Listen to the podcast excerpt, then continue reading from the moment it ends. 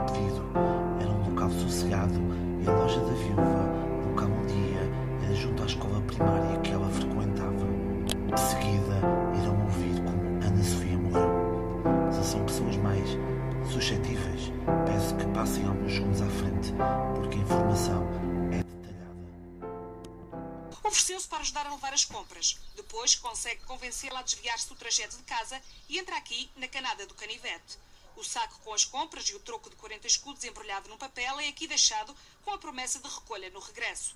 Cerca de 250 metros à frente, tudo acontece. Ana Sofia é golpeada com uma navalha, primeiro na garganta e depois duas vezes no peito, atingindo-a no coração. Uma navalha comprada nessa manhã em Ponta Delgada. Quando percebe que já não dá sinais de vida, consuma o ato sexual. Ana Sofia foi assassinada e violada, daí o crime de profanação de cadáver. Mas afinal, quem de 48 horas depois do crime, as autoridades prendem Pedro Viveiros, de 25 anos, que até ajudou nas buscas. Pedro era vizinho da escola onde Ana Sofia estudava e no dia do crime estava numa taberna contígua à mercearia. Ofereceu-se para ajudar a levar as compras e pouco depois convenceu a menina a desviar-se do percurso onde aconteceu todo o crime que foi descrito ano, quando foi presente ao juiz de instrução criminal, no exterior a população causa distúrbios e revolta-se, tendo o acusado de ser obrigado a sair do tribunal disfarçado de polícia. Foi levado para a Ilha Terceira e aguardou julgamento em Lisboa, em prisão preventiva. No dia seguinte, o jornalista Nuno Mendes do Público descreve a situação vivida junto ao tribunal. Nos Açores não se perdoam crimes contra crianças e ontem a população de Ponta Delgada reagiu com indignação à prisão do alegado homicídio de Ana Sofia, a menina de 6 anos que na passada terça-feira foi violada e assassinada na localidade de Rivos. Assim que se soube que o tribunal estava a ouvir o alegado criminoso, centenas de populares acorreram ao local, cercando o edifício e prometendo vingança. Durante a parte da tarde houve uma tentativa de invasão e a polícia chegou mesmo a lançar algumas granadas de fumo contra a população. Forma espontânea foram organizados por dezenas de cidadãos pequenos grupos de, com responsabilidade de vigiar as 12 únicas saídas possíveis, forçando inclusivamente a polícia a trincar alguns dos portões com cadeados para impedir a invasão do edifício. Por razões de segurança, ao altura do crime, foi fechado uma das salas do arquivo do tribunal e guardado por cerca de meia centena de agentes de polícia de segurança pública. No exterior do edifício, mais algumas dezenas de agentes da PSP, Polícia Judiciária e do estabelecimento prisional de Ponta Delgada viram-se também forçados a montar diversas barreiras de segurança para evitar que os populares tentassem entrar dentro das instalações do tribunal. Às 13 horas, altura em que a emoção atingiu o auge, com cerca de 2 mil pessoas a rodear o edifício, registrou-se a primeira tentativa de invasão. Aos gritos de assassino, assassino, foram muitas as pessoas que tentaram furar o cordão policial e entrar dentro das instalações com o objetivo, gritava uma das pessoas, de revistar todas as salas até o encontrar. Com alguma dificuldade, a polícia acabaria, no entanto, por conseguir repelir os populares. Pouco tempo depois, por volta das 12 horas, já se tinha registrado uma monumental confusão. Dos carros que se encontrava dentro do parque de estacionamento privativo do tribunal, conduzido por uma funcionária, dirigiu-se para a rua, tendo sido imediatamente cercado pelos populares. Depois foi abanado, esmurrado e rigorosamente vistoriado. Como não se encontraram sinais da provável, do provável homicida, foi então dada autorização para seguir de viagem. Já ao início da tarde, a polícia viu-se ainda obrigada a cortar o trânsito em várias ruas da cidade para facilitar a saída e o percurso do carro celular que transportaria o homicida confesso. Segundo informações recolhidas pelo Jornal Público, junto a uma fonte policial, chegou inclusivamente a ser estudada a possibilidade de proceder à evacuação com recurso a um helicóptero. A meio da tarde, já centenas de populares andavam de um lado para o outro, com pedras da calçada dentro do bolso e à procura de qualquer objeto que pudesse ser utilizado para perseguir Abrir aspas. Nós queremos é que ele seja julgado aqui na rua. Fechar aspas. Explicava um popular, pendurado num dos portões do tribunal, a um polícia que tentava acalmar os ânimos. Começou então o curioso jogo do gato e do rato.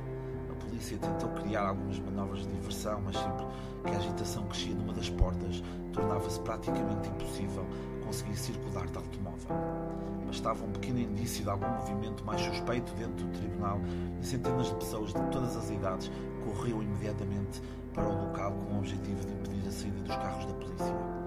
Segundo apurou o jornal público, a PSP chegou mesmo a reter alguns populares na esquadra de Ponta Delgada para pequenas conversas na tentativa de acalmar os mais exaltados. Só ao final da tarde, a polícia conseguiu retirar Pedro Clemente do interior do Tribunal de Ponta Delgada. Aproveitando o momento em que os populares tentaram por última vez invadir as instalações pela porta da frente, partindo algumas portas e vidros, a PSP chegou a lançar umas granadas de fogo para o meio da multidão. O presumível homicida acabou por sair pela porta traseira disfarçado de polícia. A operação foi desenhada ao pormenor. Pedro Viveiros rapou inclusivamente a barba de forma a tentar passar despercebido, maiores problemas. Mesmo assim, a PSP não conseguiu evitar que dezenas de populares lançassem pedras. Nos confrontos, vários polícias e populares acabaram por sair feridos, apesar de não ter sido possível apurar o número exato. No jornal público, o comissário Mário Aguiar, da PSP de Ponta Delgada, limitou-se a afirmar que o indivíduo saiu de uma forma. Pedro Viveiros, 25 anos, é acusado de cinco crimes: rapto, abuso sexual de criança, homicídio qualificado, profanação de cadáver e uso de arma proibida. Estes foram os crimes dos quais ele foi acusado. Vão ouvir de seguida Liotte. Jaime Liotte, o advogado de Lisboa nomeado para defender Pedro Viveiros, considerava um homem doente e caracterizava a missão que tinha em mãos. Não é uma defesa difícil, não é uma defesa igual às outras. Uma particularidade, a matéria Elsa particularmente chocante. É, simplesmente, como eu costumo dizer, o cidadão é, fica à porta do tribunal e entra o advogado. Em declarações à agência Lusa, o advogado que aceitou defender Pedro Viveiros após vários terem recusado, afirma que Pedro é doente e deveria ser tratado, contudo, não se esforçou a argumentar razões para o defender. O Tribunal de Ponta Delgada condenou o homicida de Ana Sofia a 25 anos de prisão e ao pagamento de uma indemnização de 70 mil contos à família da vítima.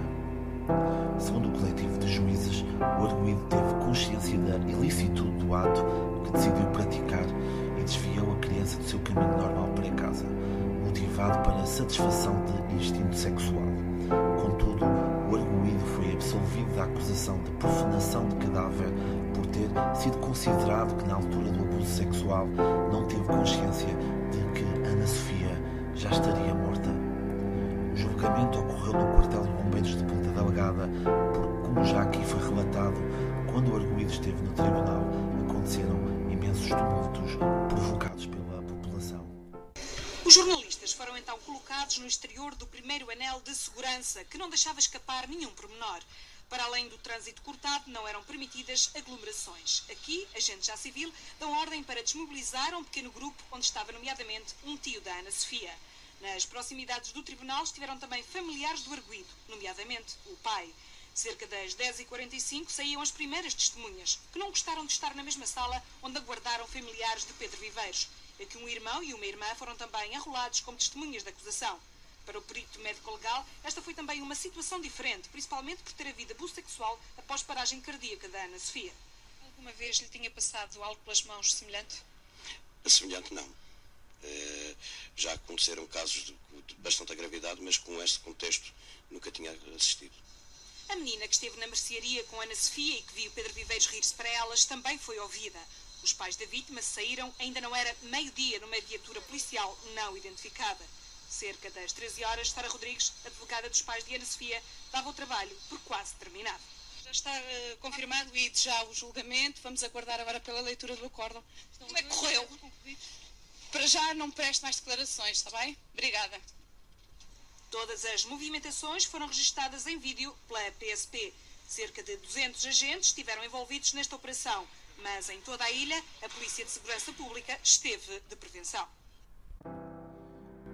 Neste último áudio percebemos todo o aparato de segurança, as declarações do médico legista e da advogada da família da vítima. 20 anos depois, este é um caso que continua bem presente na memória dos açorianos. E assim terminamos o segundo episódio do podcast Criminosos. Toda a informação para este episódio foi retirada do site do Jornal Público, da RTP Arquivos.